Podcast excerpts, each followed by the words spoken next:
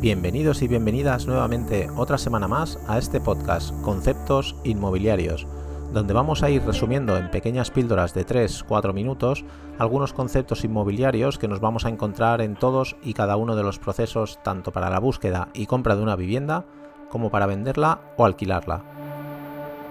Mi nombre es David González, soy asesor inmobiliario, CRS y realtor experto en propietarios para la marca Century 21. Hola de nuevo y bienvenidos a este quinto capítulo.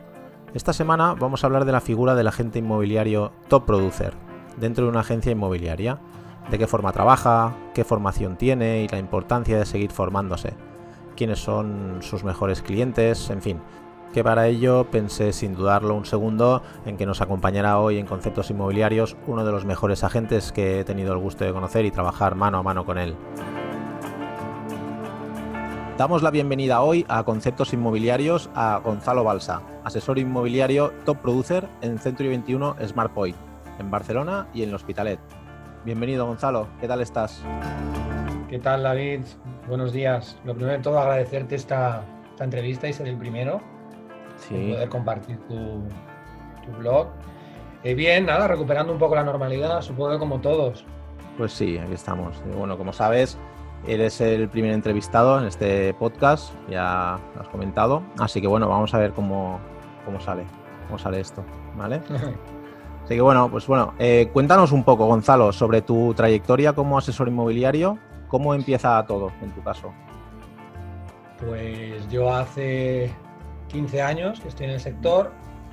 Eh, empecé en una multinacional muy conocida española y bueno, ahí desarrollé mi carrera, o sea, empecé de asesor, después fui delegado de oficina y acabé como, pues como delegado de zona, siempre trabajando en Baix Bregat.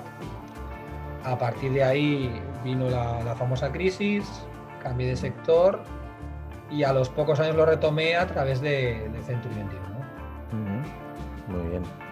Y con tantos años trabajando en este sector, así tan cambiante y tan emocionante, eh, ¿qué cosas y sistemas de trabajo has ido cambiando para adquirir tu nivel de profesionalidad? Bueno, sobre todo y, como característica principal la formación. Es, es, imprescindible irte reciclando cada poco tiempo en los conocimientos, porque el mercado va cambiando. Después también es cierto que el, cliente lo que busca es un trato más personal y más directo. Hace años, bueno, probablemente un cliente lo veías una vez, ahora un cliente lo buscas que sea tu cliente para toda la vida, que acabes siendo fuente de referidos, etcétera. Yo creo que esa es la, característica principal, el trato con el cliente. Claro, ¿tú cómo has conseguido generar esa red de contactos que luego te reportan tanto? Bueno, yo eh, básicamente es que toda persona que me conoce sabe a qué me dedico. Toda persona sabe a qué me dedico. E intento que las, dijéramos, la segunda línea de esas personas que me conocen también eh, sepan a qué me dedico. Para de esa forma ir creando pues esta red de la cual yo me nutro. Claro. Los contactos, intento contactar con, con, estos, con estos clientes o estos contactos mínimo una vez al mes. Muy bien, muy bien, muy bien. Y bueno, eh, cuéntanos, eh, ¿qué crees que es lo más importante para lograr alcanzar el éxito que, tú has alcanzado y sigues eh, trabajando con ese, con ese éxito? Yo creo que sobre todo ser sincero. O sea, cuando hablo de ser sincero es desde el minuto cero intentar a, las personas que conoces decirles la realidad. Pues si una vivienda tiene un valor, explicarle cuál es el valor si realmente no hay posibilidades de poder ayudarle, explicárselo. Y sobre todo hacerle ver pues, pues lo que ocurre en el mercado. Muchas veces nos, nos coartamos de explicarle las cosas malas por no enfrentarnos y a veces enfrentarnos es, es la solución para, para, que sepan realmente lo que ocurre. Claro, claro. Bueno, eh, si hablamos de la gestión del tiempo, ¿cómo organizas tu día a día? Pues yo el día antes siempre intento tener la agenda programada y cada final de semana intento ir haciendo pequeños inputs de la semana siguiente, sobre todo de temas importantes. Y la intento seguir a rajatabla. O sea, no, no puedo anular cosas si las tengo agendadas. Sería muy, muy extraño en mí. También es cierto que eso provoca mucho estrés, pero yo creo que la base de este negocio es tener un poco de, ese estrés para poder funcionar. Disciplina. Muy bien.